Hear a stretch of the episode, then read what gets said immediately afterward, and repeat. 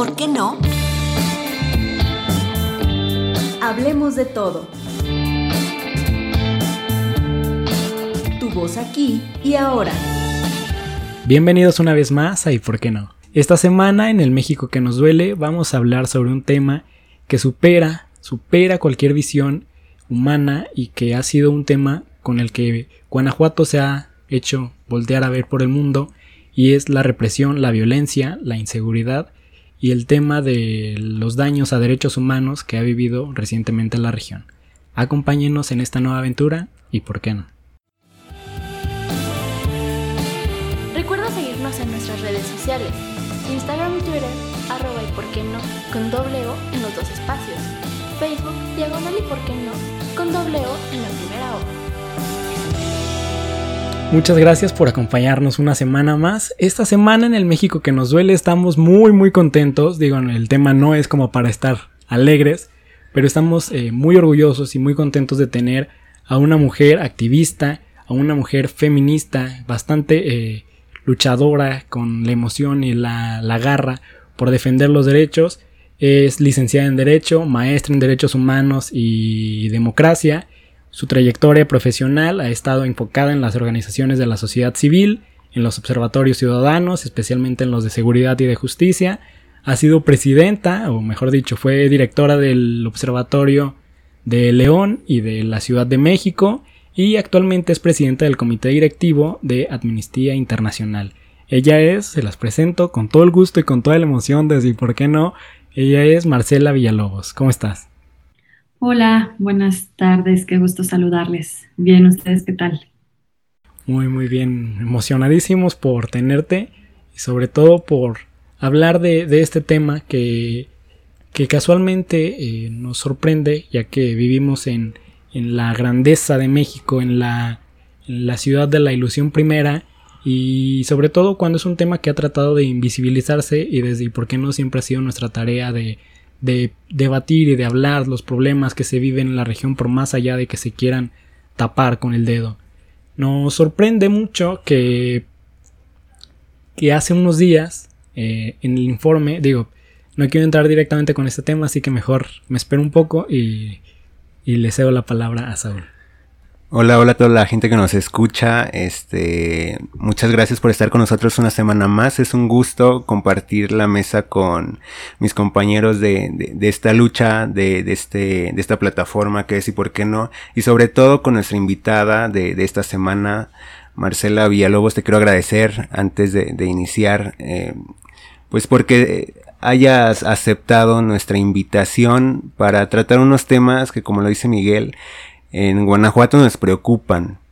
Pero para empezar a hablar del tema, yo quiero comenzar con algo que sí, bien, Guanajuato ha traído los reflectores sobre los hechos que han ocurrido en los últimos meses.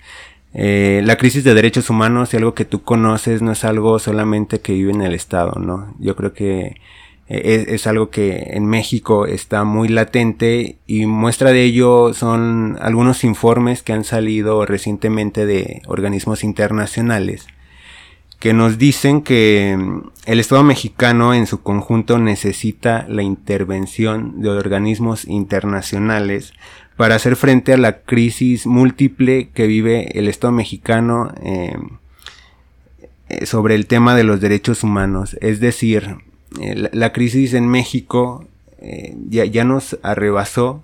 Yo creo que las instituciones mexicanas no, han sido fortalecidas históricamente como para combatir todos estos retos que, que tenemos y lo que genera la violencia y que se convierte en más violencia y sobre todo no hemos sabido atacar estos temas que han estado en la agenda pública durante mucho tiempo y no se han sabido abordar. Pues, prueba de ello es la crisis, eh, o perdón, la, violencia en contra de, de, las mujeres por razón de género, las desapariciones, eh, la desaparición forzada en el Estado mexicano, la censura a periodistas, y esto que pues recientemente acaba de suceder, ¿no? Veracruz sigue atentando contra el periodismo y como lo que sucede en Veracruz también sucede en otros estados, es, cada quien tendrá sus matices sobre la violencia y la, y la violación a los derechos humanos, pero si hablamos de que es un panorama nacional, es una crisis nacional y que yo creo que el Estado mexicano, o al menos las instituciones mexicanas, se han visto rebasadas. Tú desde Amnistía,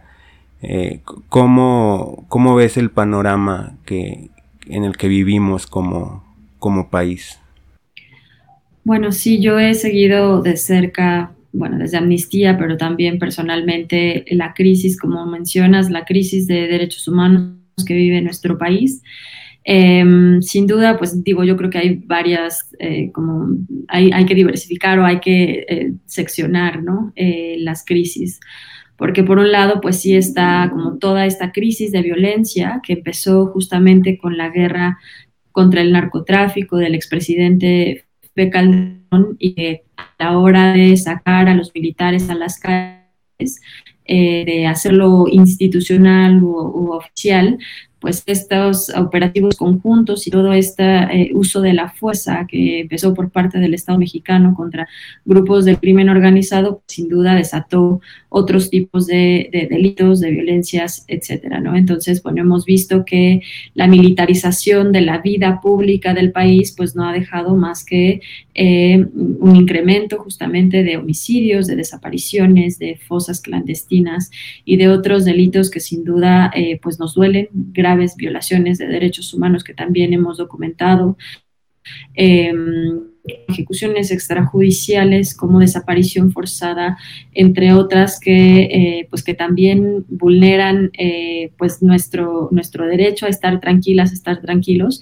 Em, pero sin duda, pues eso tiene, una, tiene un inicio, tiene un inicio muy claro y que ha sido pues la estrategia eh, continua, ¿no? Por varios sexenios, eh, que pensamos que con este nuevo gobierno, bueno, ni tan nuevo, ¿no? Ya dos años, eh, iba a cambiar justamente como esa visión eh, militarista, ¿no? Pero fue, fue al contrario, fue más bien profundizarla, fue ponerla en la Constitución, la Guardia Nacional, desde la Constitución y desaparecer la Policía Federal, que pues por más áreas de oportunidad que tuviera, em, sin duda lo que se perdió allí con la Policía Federal, con sí una organización civil que pudiera ayudar a rescatar el país a la par de em, retirar a las Fuerzas Armadas eh, eh, paulatinamente a los cuarteles, pues sin duda no cambió. Entonces, bueno, eso, eso sin duda ha sido, ha sido un, tema muy grave, porque como ya decíamos, pues sí, eso no solo ha incrementado los homicidios, incluso los homicidios de mujeres en el espacio público, sino también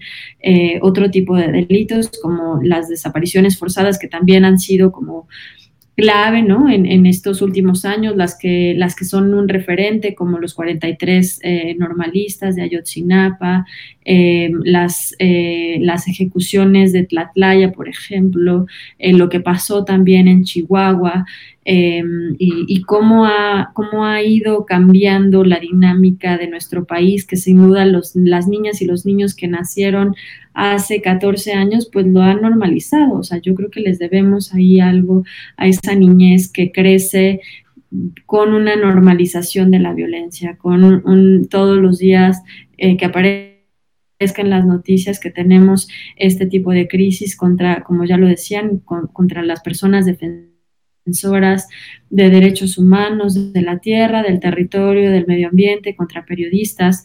Somos eh, el segundo país más peligroso para ser periodista. Eh, eh, entonces, pues este tipo de cuestiones, como ya lo decías, ahora pasó en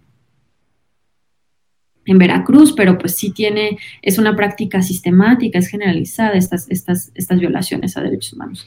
Y nos preocupa que el discurso justamente del presidente López Obrador hace, en su informe de gobierno hace unos días, eh, pues diga que ya no hay masacres o que ya no hay este tipo de prácticas o que siempre todo sea culpa de gobiernos anteriores cuando pues estamos viendo claramente eh, que, estas prácticas continúan. ¿no? Lo que vimos en Chihuahua también esta semana es, eh, es, de dar miedo, o sea, es terrorífico que todavía sigamos normalizando o se siga pensando que la Guardia Nacional va a llegar a hacer cuestiones que no se trabaja como se debería de hacer con la prevención o desde la prevención a la par de otras estrategias que pues en el uso y en el abuso de la fuerza no ha sido suficiente.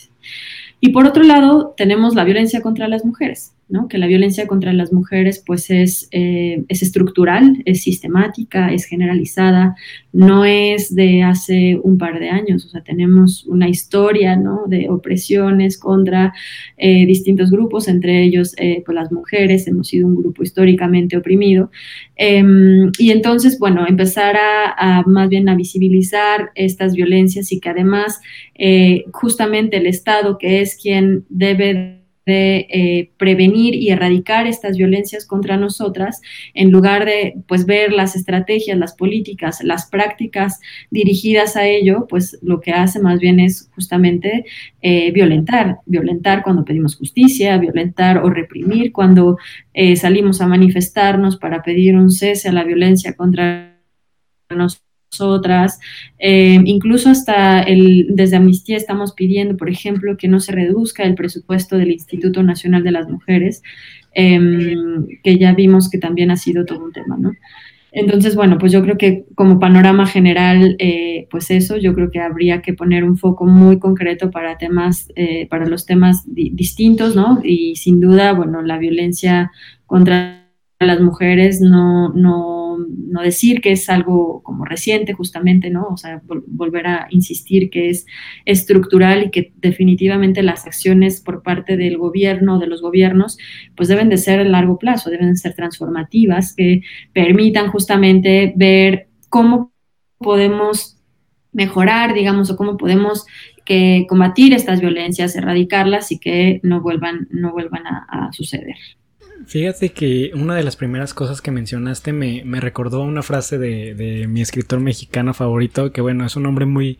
que podemos criticarle muchas cosas, pero mencionaba que específicamente lo que vive México y América Latina es como justo este nivel de normalización que llevamos ya de mucho tiempo de, de ignorar y de, de, ignorar uno las problemáticas y otro de normalizarlas es, es bastante preocupante. Él dice que la crueldad de la guerra en América Latina es más feroz porque es invisible y no tiene fechas. Además hemos aprendido a ocultar a las víctimas y a enterrarlas de noche.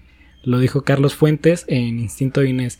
Y creo que eh, justo, justo el tema de que recientemente, eh, digo, no es un tema eh, nuevo, pero las manifestaciones y la exigencia de la ciudadanía, de las organizaciones de la sociedad civil y de grupos de activistas ha sido una cosa que al menos en la segunda temporada mencionamos ha hecho mucho más por la democracia en México que muchas de las acciones por parte de gobiernos que dicen atenderlas y que lo único que hacen es levantarse el cuello en un informe y decir que las cosas ya cambiaron cuando eh, las cosas no han sido así. Y segundo, el tema de la niñez que mencionas, digo, eh, hace tiempo tuvimos a una invitada, justamente eh, defensora de los derechos de las niñas, niños y adolescentes, y es que olvidamos que esos problemas que vivimos, ellos también los cruzan de la misma manera, y la forma en la que esta historia mexicana tan eh, triste y tan dañada, ellos la, la vean como algo parte de su vida desde muy pequeños y se forme como una línea en México en la que pues no es extraño ver alguna clase de violencia en las familias, en la sociedad y en todos los espacios. Pero el tema de la violencia en mujeres, al menos en Guanajuato, es un tema que, que si bien como mencionan no es reciente, se ha manifestado y al menos desde nuestra visión muy, muy inocente, o bueno, no sé si llamarla inocente, pero muy inexperta a diferencia de, de muchos activistas que han trabajado, ellas han hecho, al menos en Guanajuato, un trabajo mucho más grande que el que se había hecho en un estado en el que la manifestación y la denuncia pues había estado callada por mucho tiempo. Sí, y también creo que creo que es importante ver este tema de la invisibilización, eh, que también podemos apreciar un poco, bueno, no sé si un poco, sino mucho también en el estado y en la ciudad. O sea, eh, salir hablando un momento en el que sí tienen importancia y entonces después, como dices, o sea, en el momento en el que, en el momento en el que estamos ahí en el informe o en el momento en el que tenemos que rendir cuentas, eh, pues ahí no, ahí desaparece, ¿no? En ese momento no hay violencia de género y no hay represión y todo es color de rosa y estamos en una ciudad de primera. Bueno, nosotros acá en, desde esta perspectiva que tenemos más cercana, eh, el, el lado municipal, estatal.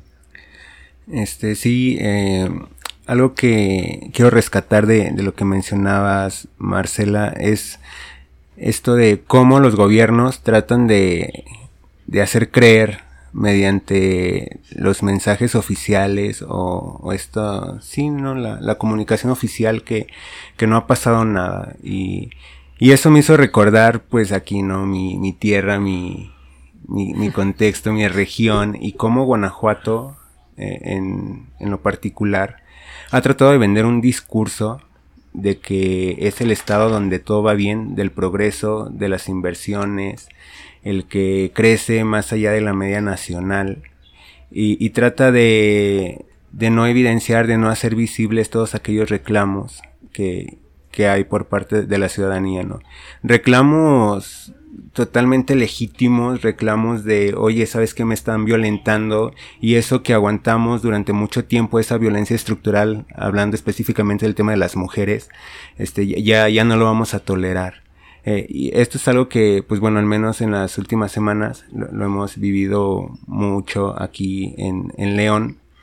Y, y el Estado solamente está para, para reproducir un discurso oficial de progreso, pero se muestra ausente ante las problemáticas de desaparecidos, de violencia estructural por razón de género, de tratar de imponer un modelo de familia apegado a creencias religiosas. Se muestra ausente en los homicidios, en los feminicidios, que no quiso en su momento y todavía no ha querido reconocer, una, una, alerta de género y este problema. Este, hay una guerra también de, del crimen organizado que eh, un poco entrando al tema de lo que decías, ¿no? La, violencia como sociedad quizás, esta violación estructural de derechos humanos y en otro, en, otro escenario el ver el tema del narcotráfico y la, la violencia como tal, la, guerra que, que, esto genera, el, la misma, ¿cómo decirlo? La pues sí, el, crimen organizado como tal. Y bueno, ahí sí veo un, un estado ausente, al menos del gobierno, del gobierno guanajuatense. Y veo que para otras cosas sí es mucho gobierno, como para no permitir que el Estado se convierta en un manifestódromo, ¿no? Eso, eso lo dijo nuestro flamante secretario de, de Seguridad, que me parece lamentable, eso sí le interesa y bueno, esto es algo que al menos yo creo que en el estado hemos vivido ya un despertar, por así llamarlo, ya nos hemos puesto estos lentes de cuestionar todas estas relaciones que tenemos con el gobierno, como sociedad, esta violencia estructural. Y sobre todo el activismo hecho mucho y las organizaciones, los grupos feministas que si bien eh, su lucha es eh, erradicar cualquier tipo de violencia contra la mujer, también se meten en otras causas nobles. Y, y, la verdad es que quiero reconocer, aprovechar para reconocer todo ese esfuerzo que hacen. Y me gustaría saber tú qué piensas de, de este contexto guanajuatense que tenemos.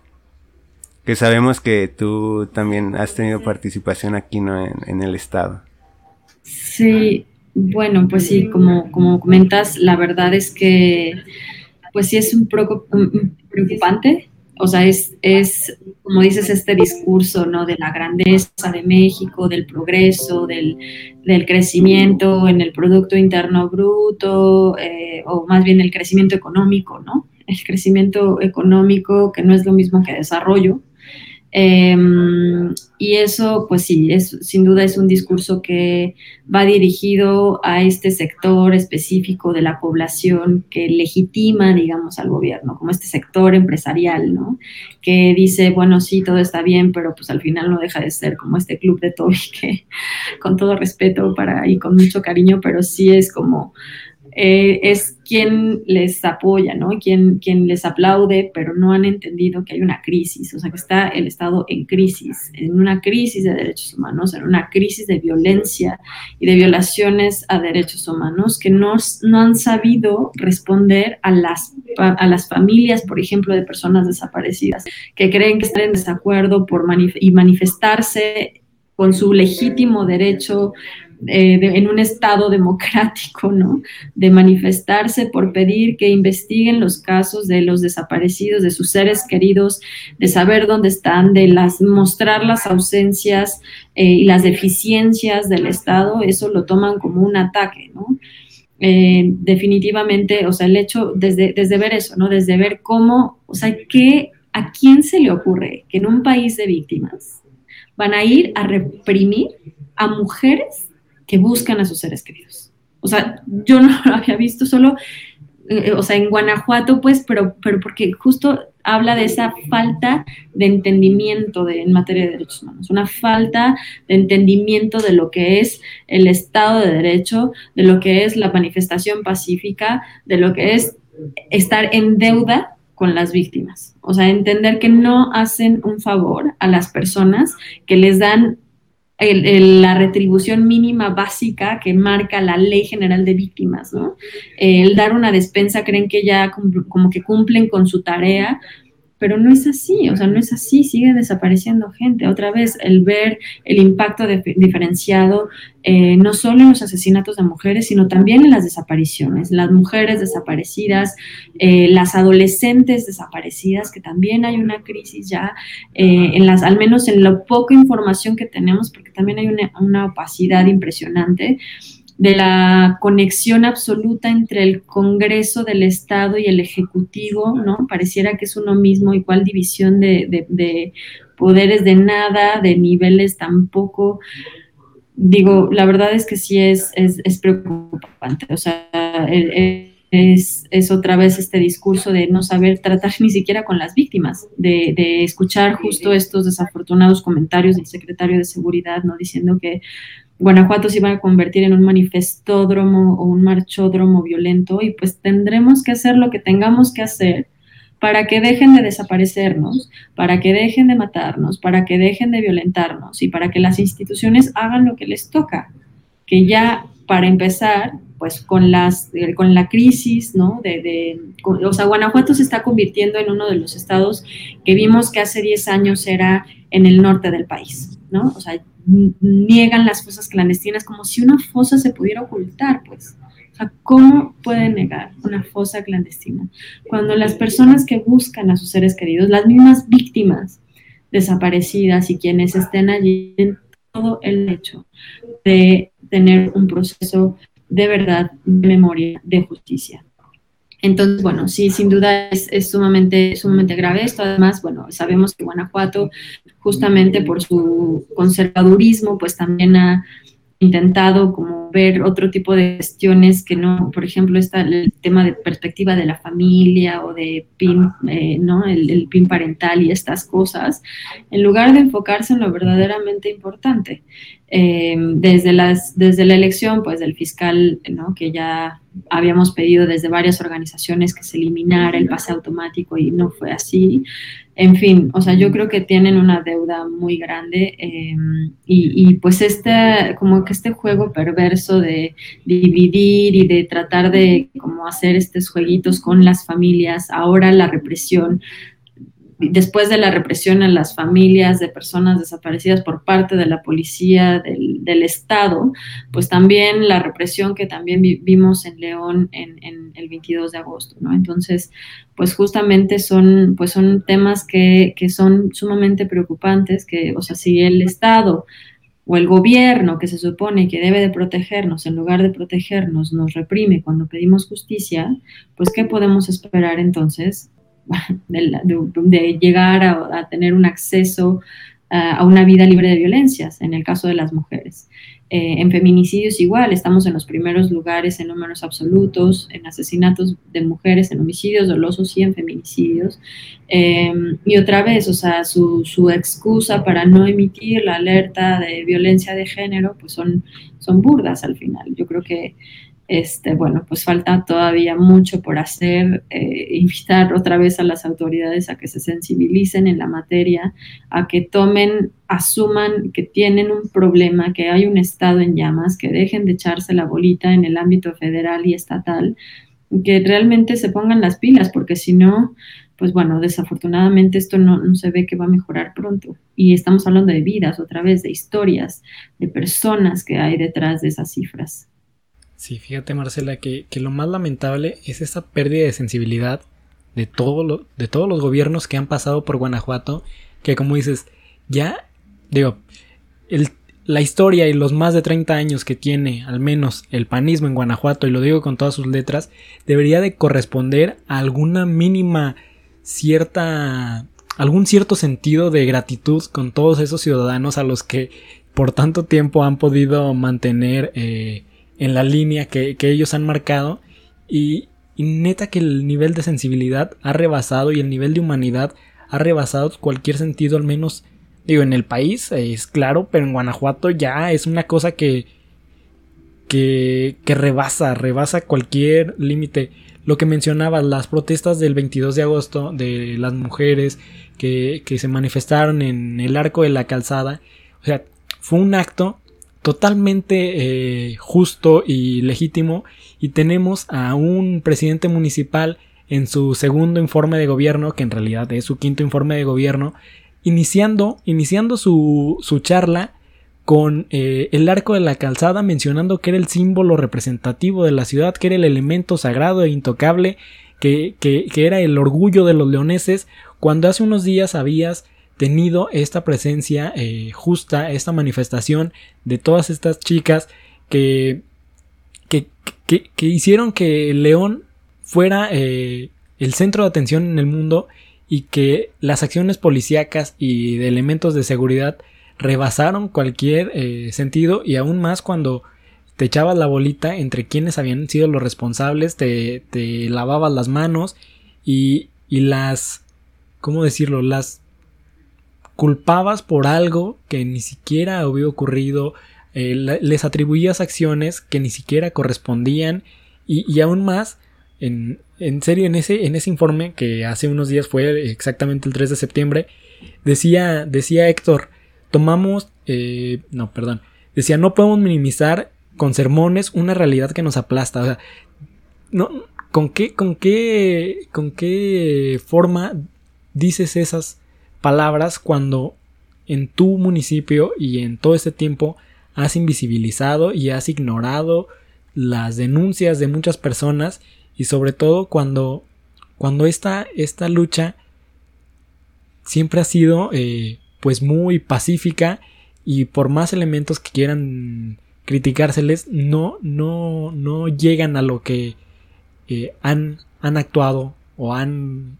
violentado eh, de la manera en la que se ha superado al menos en, León y sabes por qué es todavía más triste porque para el gobierno al menos de León Guanajuato o, y en Guanajuato eh, ya no se habla de vidas o sea no se habla de vidas simplemente son números en un papel o sea, son números de expediente y que a veces ni siquiera se siguen.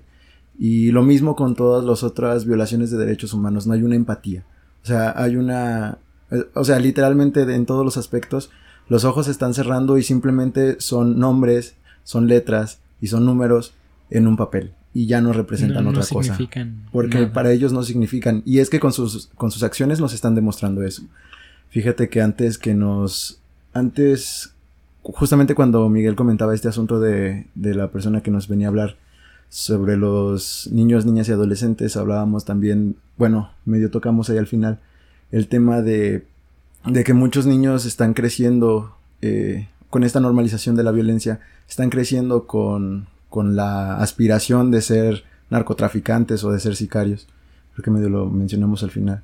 Pero creo que con toda esta visibilización y toda esta potencia que y esta valentía que están agarrando las mujeres aquí en el estado y en León, creo que es muy, está muy chido porque ahora también hay niñas que están creciendo viendo a heroínas feministas, viendo a símbolos de lo que saben que, que aquí en Guanajuato no había sucedido. O sea, al alzar la voz, decir que ya no vamos a estar reprimidos, bueno, en, su caso, reprimidas eh, desde su lucha. Y creo que está muy chido también. O sea, es muy triste todo lo que está sucediendo y más por lo que acabo de decir, pero creo que al menos en, ese aspecto está chido porque... Rompe, rompe con lo que vivimos y, y al menos al grupo que, que quería ignorarlo, que no quería aceptarlo, pues lo obliga doblemente a participar en este, en este nuevo, este nuevo rumbo de, Guanajuato. Pero a mí hay algo que me llama muchísimo la atención y es también la capacidad de reacción que, tienen los gobiernos, al menos en Guanajuato. Si es que se puede decir capacidad de reacción ante las manifestaciones, ¿no? Sabemos que las causas son legítimas, sabemos que ya la realidad ya no se puede ocultar y que un grupo de personas valientes eh, salen a, a pedir la, el actuar del gobierno porque terminan en cierto tipo de violencias. Y ellos lo que hacen pues es reprimir, ¿no? Y aún así, cuando saben que, que realmente la, regaron, que actuaron mal, que se echaron todos los reflectores a nivel nacional, este, salen y dicen, o al menos es lo que sucedió en Guanajuato con la detención de las 22 chicas, entre ellas menores de edad, que salieron a, a defender a, bueno, a pedir justicia por una chica que había sido violentada por, por policías, este también las detenciones arbitrarias, un uso desmedido de la fuerza y la, persecución hasta cuando las chicas ya regresaban a su casa, el hostigamiento y una vez que fueron aprendidas eh, hay versiones en, los medios de periodismo independiente que pues también fueron violentadas y acosadas, ¿no? Entonces algo que, que alzas la voz se convierte en ponerte como carne de cañón para que la autoridad te siga violentando. Y, como lo mencionabas, Marcela, creo que nos toca exigir, exigir, exigir y seguir exigiendo. ¿Y qué fue lo que hizo la autoridad después de, que pasaron algunos días y nuestro alcalde se, se tuvo la, pues yo creo que, no sé, se sintió obligado a, salir y a decir algo es desde la Secretaría de, de, Seguridad Pública, perdón, desde la Secretaría de Seguridad Pública, vamos a investigar, esta es la carpeta de investigación. tardísimo salió. Pero cómo la autoridad misma que violentó va a ser la misma en investigar. Y nuestra Procuraduría de Derechos Humanos en el Estado que ha sido muy, muy tibia, que no garantiza realmente eh, un actuar o, un tan siquiera que, comprenda a las víctimas. Yo creo que también se enfrentan a una procuraduría que las revictimiza, que, que las violenta de nuevo. Y eso ha sido lo que ha sucedido en, en Guanajuato. Un desgaste de, de un gobierno por lo mismo que mencionabas, Marcela porque es un gobierno de unos cuantos, es un gobierno de élites, es un gobierno de empresarios que representa a un grupo, que la diversidad de condiciones no se ve plasmada en la política pública, no hay una visión o una perspectiva de derechos humanos en el enfoque gubernamental. Y eso hace que se desgaste el tejido social, que haya un hartazgo en, en la ciudadanía eso por un lado, el tema de la convivencia, pero otro es la cuestión económica, que también vivimos en un estado desigual y esto hace que la violencia sea todavía más, más aguda, ¿no? Entonces esto lo dejo sobre la mesa. Sí, justo. La verdad es que sí es, es desafortunado, fue desafortunado lo que sucedió justo unos días antes, el 20 de, de eh, agosto, que fue el foro de Juventudes, Nuevas Realidades, ¿no? Por parte del Instituto de la Juventud. Justamente a mí me tocó moderar el panel de libertad de expresión. Entonces, en el panel de libertad de expresión, claro, entendemos que hay muchísimos tipos de expresión y es una expresión justa, legítima, y, hay quien, había chavos y había personas jóvenes eh, de las que participan en los murales de la ciudad, ¿no? Entonces, eh, pues ellos decían, bueno, sí, qué bueno saber que es nuestro derecho, pero qué miedo que cuando quiera protestar, pues la autoridad, ¿no? Eh, vaya, quiera hacer algo, pues ya vimos con las, con las, justo con las mujeres de, eh, que buscan a sus seres queridos en Guanajuato.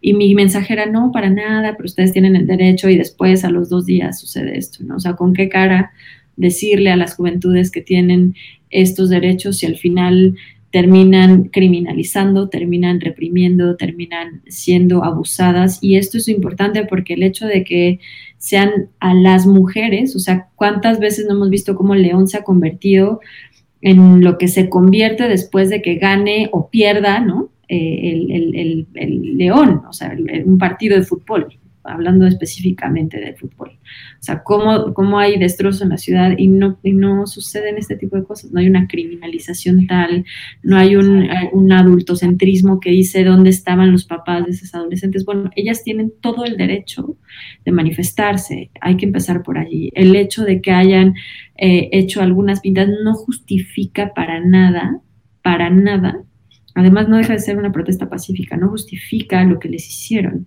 Eh, cómo las detienen, y esto es importante porque a la hora de, de tener detenciones arbitrarias, también se debe de ver con perspectiva de género, o sea, la hazaña con la que las patean, después cómo las, las suben a, las camionetas, cómo las traen paseando, la incomunicación, eh, el posible, la posible tortura sexual que vivieron las adolescentes, eh, todos estos motivos que al final son por el hecho de ser mujeres, ¿no? Por el hecho de ser mujeres que hay manoseos, que hay toqueteos, que hay malos tratos, que hay tortura sexual este tipo de cuestiones que al final son hasta mecanismos de intimidación contra las mujeres por el hecho de manifestarse, ¿no? Entonces, es sumamente perverso que quien haya dado la orden eh, con toda la, incluso hasta las burlas de las policías que las jóvenes después mencionaban, ¿no? Eh, las burlas de los cánticos que hacían mientras las detuvieron o cuando salían, eh, en fin, como todo este, este, este discurso perverso de criminalizar la protesta social y de además todas las violaciones a derechos humanos que vivieron en todo el proceso, del hecho de decir ser mujer, ser feminista, solo ser mujer en León esa noche ya era un crimen, porque incluso hasta las que no tenían absolutamente nada que ver también se las llevaron, las que estaban ya en el transporte público, en fin, esta serie de, cuestiones que son sumamente graves y que lo que hemos visto en los últimos días es que no ha sido exclusivo de León. También en Ciudad Juárez pasó, esta mañana también en Culiacán, Sinaloa. Entonces, ¿qué está pasando? ¿No? ¿Cuál es el mensaje que intentan dar estos gobiernos al final, cuando nosotras estamos haciendo eh, el ejercicio de un derecho, de un, de un, reclamo legítimo, que es pedir que no nos maten y que no nos violen, ¿no? Y que al final estas sigan siendo tácticas o técnicas de intimidación y de represión y que al final se repite, o sea, ya lo veíamos en Atenco y lo hemos visto como también en otras, en otras circunstancias donde las mujeres son víctimas de, por parte de policías, por parte de, mm, incluso de otros tipos de autoridades. Desde Amnistía nosotras sacamos un informe eh, hace algunos años y que ojalá pronto podamos actualizar en, 2016, a finales del 2016, que se llama Sobrevivir a la muerte. Y justamente en este informe lo que presentamos es cómo eh, de 100 mujeres que entrevistamos eh, que estaban en, en prisión, cuántas habían vivido algún tipo de violencia el 100% manifestaron haber vivido al menos, eh, eh, algunas groserías o, violencia verbal. Y, de ellas, bueno, el 70% manifestaron también haber recibido tocamientos, el 33% de ellas fueron violadas, eh, la mayoría por elementos de la Marina, eh, también del ejército, policía federal en su momento, policías estatales, policías municipales, es decir, hay una falta de entendimiento y hay un, hay un eh, sesgo, hay un, hay un tema ahí específico de género que evidentemente a la hora de tenerlas eh, pues la hazaña es distinta, la violencia es distinta, eh, las violaciones a derechos humanos son distintas, ¿no? Entonces, pues eso también hay que verlo pues detenidamente. Eh, sin duda es, o sea, el, entender que las detenciones arbitrarias no pueden suceder así, no pueden suceder, no pueden volver a suceder en ningún otro contexto, o sea, no, y por eso también el hecho de, de alzar la voz, de decirle al gobierno, estamos observando, porque cuando empezaron, cuando salieron inmediatamente después fue a decir, pues eh, el peso de la ley, pues sí, pero vandalizaron y este discursito de la vandalización que no llega al final a ningún punto, al final es criminalización, no hay de otra, es criminalizar, punto. Entonces, pues sí, ya que haya salido el alcalde tantos días después, pues bueno, al menos este, este, este mensaje de disculpa pública y tal, pues sí, pero lo que queremos ver no solo es la palabra o el tweet, sino los hechos, o sea, no puede volver a pasar. Eh, y la reparación del daño también para las víctimas de estos abusos. eso sin duda tiene que estar ahí presente.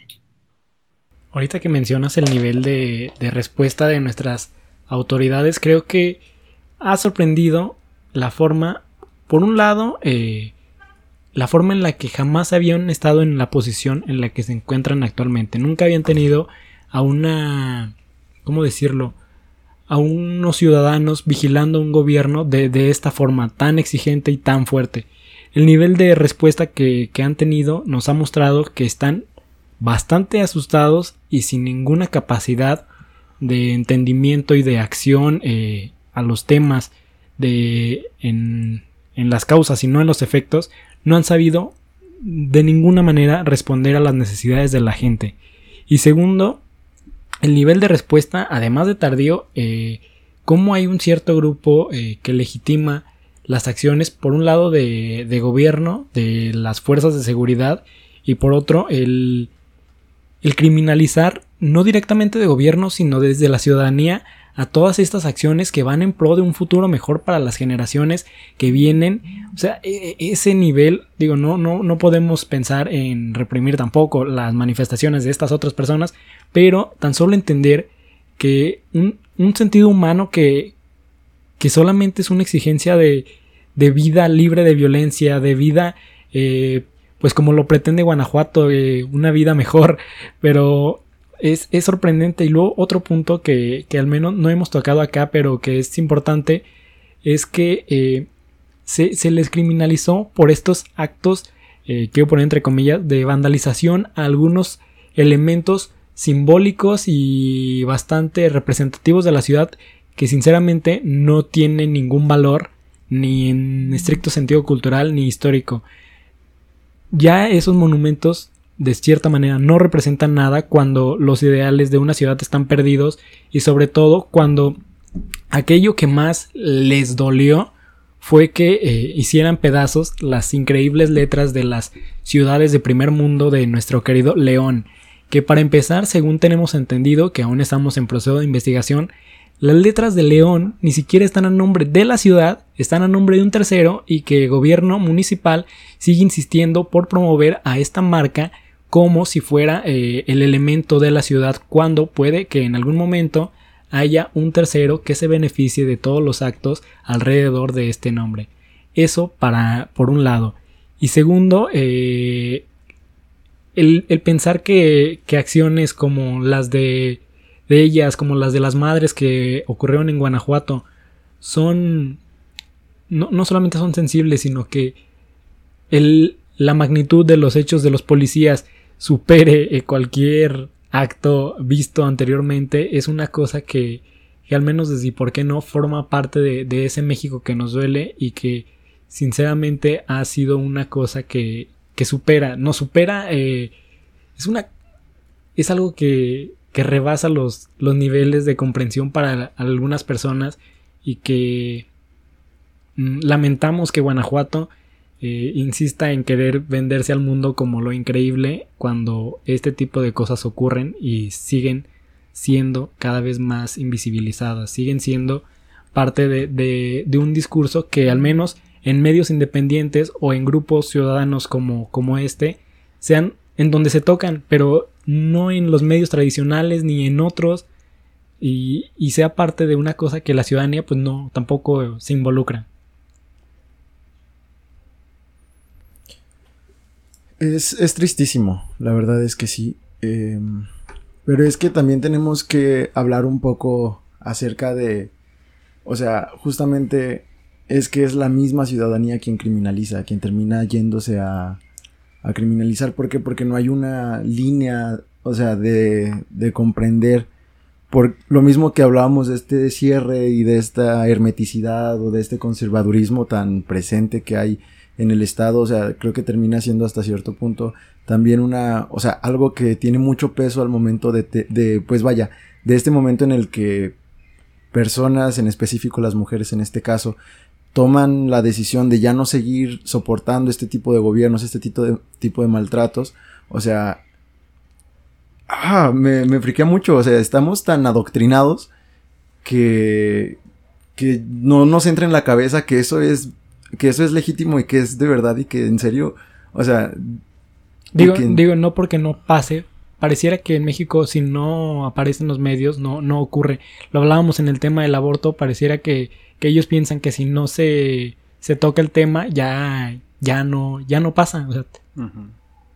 sí, bueno, hay algo que sobre lo que mencionaban que llama muchísimo la atención. Puedo comprender que, que Guanajuato sea un estado conservador, que León sea un estado conservador, pero no puedo entender que el gobierno utilice eh, todos sus grupos de, apoyo a sus militantes, a sus estructuras gubernamentales, a sus padrones de beneficiarios para criminalizar este, violencias que seguramente los beneficiarios de esos programas y sus grupos y las personas ahí que reproducen el discurso oficial criminalizador este, también viven. E, eso sí no lo puedo comprender. Yo, creo que también estábamos eh, viviendo un hecho social de sí un, un, despertar, un llamado al cuestionamiento de, de, la situación en la que vivimos y nuestro rol como ciudadanos.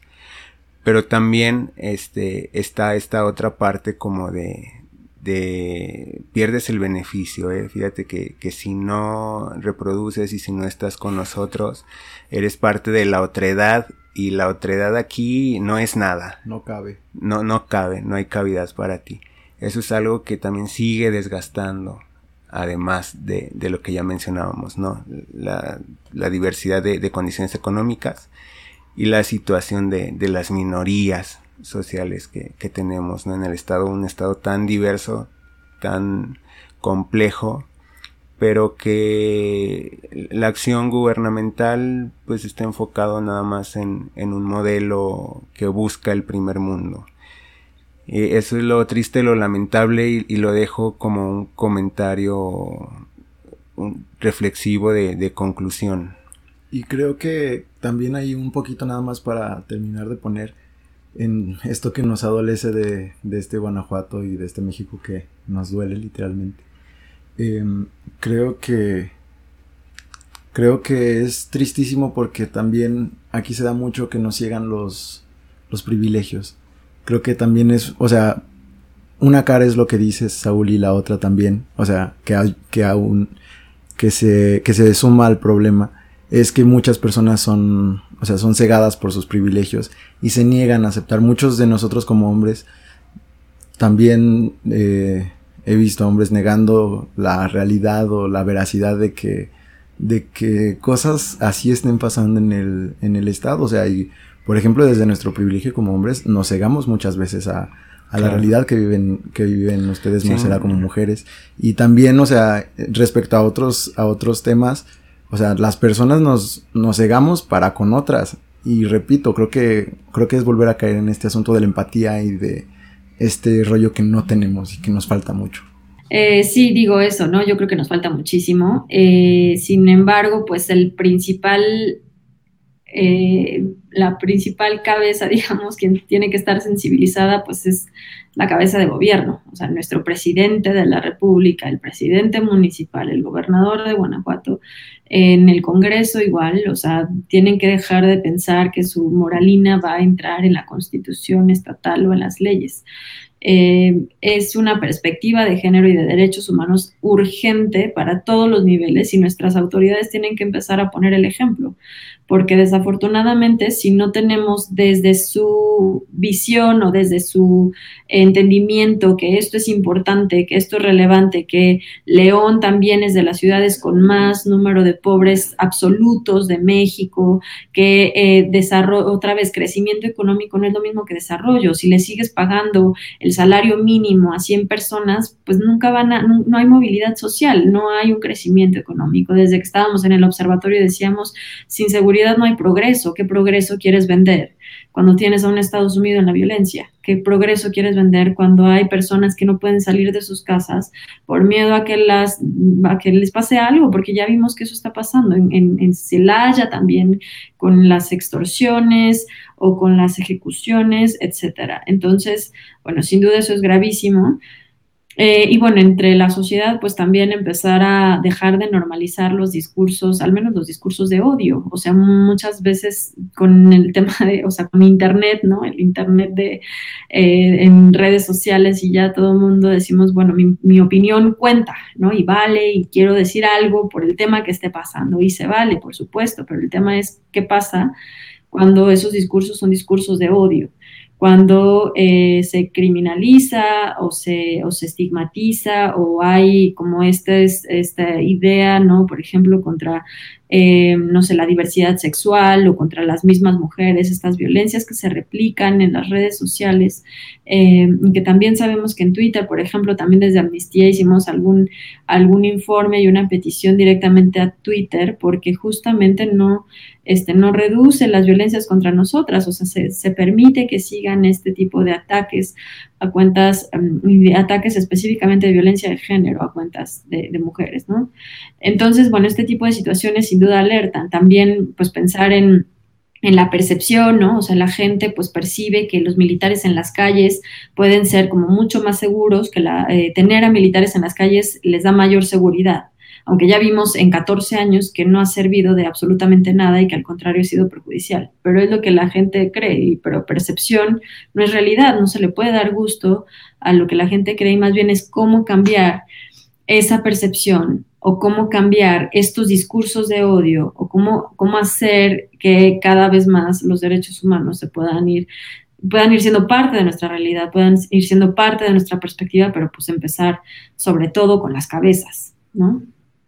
Y justo esto eh, que mencionas es una cosa que insistimos mucho desde, desde acá y es que quienes tienen la capacidad, el recurso y toda la fuerza vinculatoria para cambiar esta percepción, pues bueno, ya, ya, ya hemos discutido que está muy dañada, pero son quienes deberían empezar con esta, con esta visión, con este cambio y sobre todo en una, en un espacio que ciertamente vive una ilusión y que no puede seguir construyendo una ciudad irreal, no puede seguir creyéndose eh, parte del primer mundo cuando hay tercer y cuarto mundo dentro de su de su estado, bueno, dentro de su municipio. Y, y finalmente eh, para ir cerrando un poco, creo que eh, queremos saber tu opinión sobre algo que está ocurriendo recientemente y también afecta un poco a esta visión para atender el tema de seguridad y es que si bien hay muchas asociaciones, eh, observatorios, muchos de ellos se han utilizado últimamente como espacios, no quiero decir eh, de catapulta, pero sí han sido como un poco espacios dañados y que han un poco afectado la imagen de las asociaciones, perdiendo un poco de legitimidad con esta creación innumerable de asociaciones por parte de, de grupos muy específicos con intereses para bajar recursos y que no eh, propician un cambio ni, un, ni una mejora en la vida de las personas. Las asociaciones que, grupos que crean asociaciones para bajar recursos. Sí, sí, sí. Bueno, últimamente ha habido como un montón de organismos que llevan banderas de defensas de todo, pero en acciones no llevan nada, o bueno, no, no llevan acciones que propicien el, el tema de fondo y que justamente eh, algunas de ellas están encabezadas por intereses eh, políticos y que no, no van en el tema del, de lo social. Pues yo creo que al final en el tercer sector, este, el tercer sector, bueno, sabemos que el primer sector es, es, gobierno, el segundo sector es el sector empresarial y el tercer sector que un poco atendemos muchas de las cuestiones que eh, se podría decir que el gobierno ya no, no, atiende o no ve o falta y falta todavía sobre todo este, este incidencia, ¿no? Que para agendas de derechos humanos o para otro tipo de agendas, pues en el tercer sector yo creo que también hay varias áreas de oportunidad al final. O sea, yo creo que México, pues sabemos que es de los que menos tienen organizaciones de la sociedad civil por, por habitantes, ¿no? Nos falta todavía muchísima profesionalización, muchísima, o sea, al, final crear una ACE es muy difícil, sabemos que es sumamente complicado todo el trámite, la profesionalización, la em, el, alta en, en, Hacienda, en el SAT, la donataria autorizada, la CLUNY, como todos este tipo de requisitos que piden, eh, pues es sumamente complejo. ¿no? Y, yo creo que al final, pues sí, falta sin duda de, varias organizaciones el, el rendir cuentas aunque ya entiendo que se rinden cuentas y, bueno, yo creo que, digo yo, más bien lo que pedimos, creo, desde varias personas es que haya más, todavía más organizaciones de la sociedad civil o más movimientos que estén eh, pues encaminados, sobre todo, por ejemplo, en Guanajuato, mi admiración total a las, a las mujeres jóvenes muy jóvenes que están tomando las calles. O sea, yo las admiro muchísimo, les doy como todo mi reconocimiento y respaldo, porque ellas al final son las que están relevando a las que ya tenemos años y que es, es urgente que ellas estén en las calles, es urgente que tomemos el espacio público.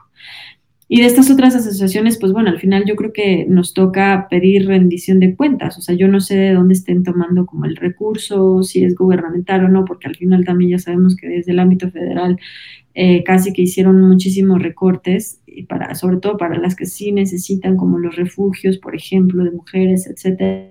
Pero bueno, al final yo creo que es eso, entre la profesionalización, la rendición de cuentas, la transparencia, son cosas que nos toca hacer cuando tenemos algún tipo de recurso, pues eso hay que estar muy al pendiente. Yo creo que no solo es eh, pues la exigencia de rendición de cuentas desde las organizaciones que toman X tipo de recurso, ¿no?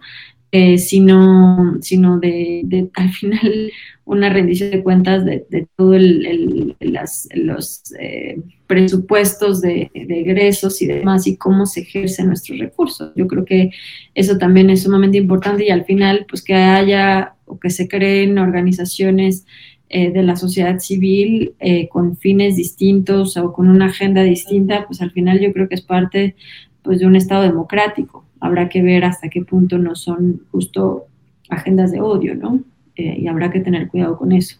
Y sobre todo por la polarización también, que, que ya hemos visto la demonización ahora con, con el presidente, que ya estamos en contra del discurso, ya nos llaman conservadoras o fifís, ¿no?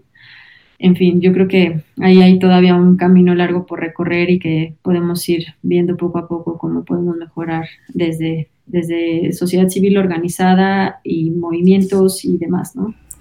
Sí, muy cierto lo que dices, este, Marcela, es muy importante yo creo que generar agendas.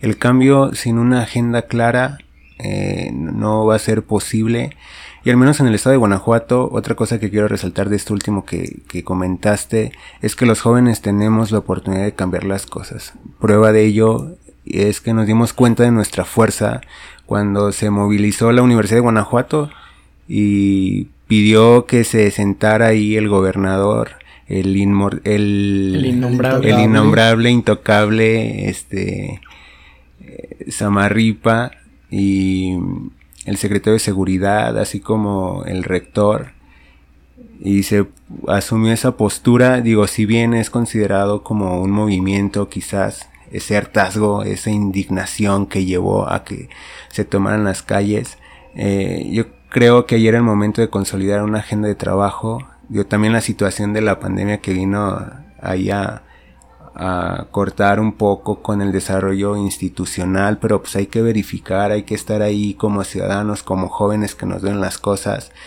Y, y eso en, en, una primera instancia, ¿no? Los jóvenes ya nos dimos cuenta que podemos.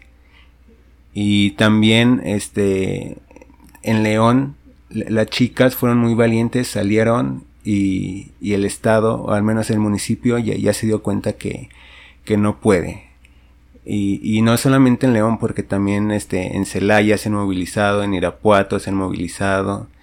Estas tres ciudades que forman parte del ranking de, de las ciudades más violentas del mundo, digo, están ahí dentro de las primeras 50 y nos duele y, el cambio está en nosotros. Yo creo que también tú como joven, más bien, sí, sí sigues siendo joven, una joven muy Eh, muy metida a, la lucha, te has dado cuenta, ¿no? Que, es importante sensibilizar desde la formación, o al menos nosotros que, que ganamos esta sensibilidad por, por nuestra formación académica, tratar de, de replicarla y hacer un cambio junto con la generación, ¿no? O sea, si sabemos que sí, la, la, violencia no puede continuar y no podemos justificar que es una cuestión de ideología, que es una cuestión generacional, el cambio lo tenemos que buscar día a día, acción tras acción, cuestionarnos en todo momento lo que hacemos.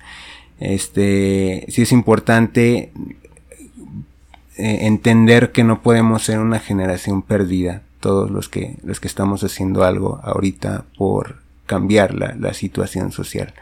No sé si nos quieras compartir un mensaje sobre, eh, en este sentido, de la importancia de los jóvenes en el, en el activismo y, la fuerza que tenemos para poder cambiar, criticar y visibilizar todas estas condiciones adversas que, que vivimos. Claro, gracias. Sí, bueno, no soy tan joven, pero gracias por el cumplido.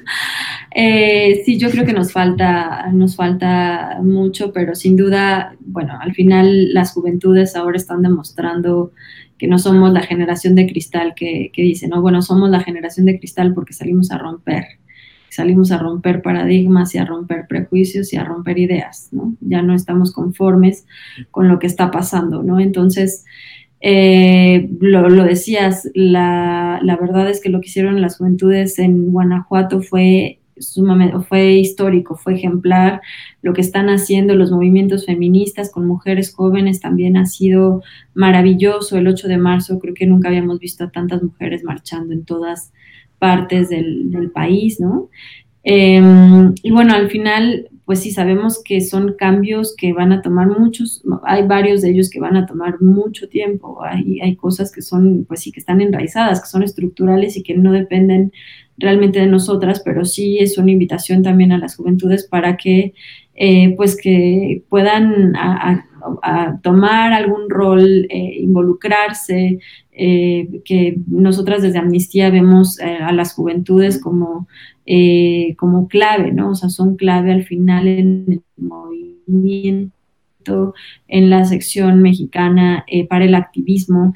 Eh, hay un grupo de, de, juventudes que es valiente, que se dedica también a la defensa de tierra, territorio y medio ambiente.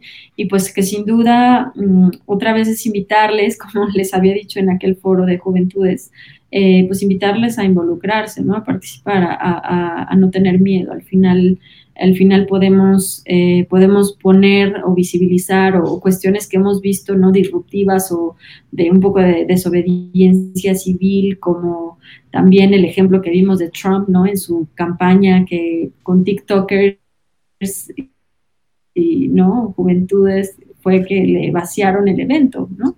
Entonces yo creo que este tipo de acciones sin duda pueden, pueden ayudar a, a visibilizar las problemáticas, a entender, a dialogar incluso con personas más eh, de otra generación que todavía como no, no, les queda tan claro el rol o los, estos discursos de odio que ya no podemos permitir, ¿no? Entonces, pues sí es una invitación igual a justamente a, hacer algo, a involucrarse en algún momento, en alguna historia, en, en, algún espacio que, que sin duda pues hace mucha falta.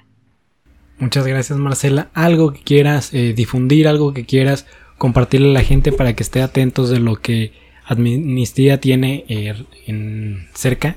Claro, pues bueno, invitarlas siempre, me gusta invitarles a, sumarse. Nosotras tenemos, bueno, somos un movimiento global de más de 7 millones de personas en todo el mundo. Tenemos, eh, el próximo año cumplimos 60 años como movimiento internacional de defensa de derechos y en México 50. Eh, y bueno, pueden seguirnos en nuestras redes sociales, Amnistía Internacional México, em, en redes sociales o también, y bueno, así pueden ser simpatizantes, pero también sumarse como activistas, como miembros, que, que igual en la página de amnistía.org.mx, ahí hay una parte de donde dice súmate o únete y, y pues bueno, nos pueden dejar sus datos, a veces las firmas de nuestras campañas una firma, lo que nuestro nuestro eslogan, ¿no? Es una firma es más poderosa, una firma puede cambiar una vida, una firma es más, poderosa de lo que crees. Eh, nos tomamos la injusticia como algo personal, también es, mi favorito. Entonces, pues bueno, a seguirnos y, a, seguir, si quieren desde Amnistía o si quieren desde otros espacios igual. Este, y pues bueno, yo creo que sería, sería ese mi comentario. Muchas gracias Marcela, creo que con esto nos despedimos. Agradecerte sinceramente eh, el haber aceptado la invitación, es un privilegio tener a alguien con la trayectoria y el reconocimiento, con estas acciones y con esta voz muy crítica y que hace cuestionar a muchas de las personas que no forman parte de esta realidad, ese México que nos duele, ese México que, que queremos que cambie en todos los sentidos y que queremos que muchas personas formen parte de, su realidad y que vivan y que, que, luchen por, por ella, que luchen por su comunidad, por lo que tienen cerca y por ese, por ese México que queremos también. Muchas gracias Marcela, muchas gracias a todas las personas que nos acompañan en esta nueva, en este nuevo capítulo. Nos vemos en la próxima. Bye. ¿Y por qué no? Está disponible en Spotify, Apple Podcast, Google Podcast, Anchor, entre otras famosas plataformas de podcasting.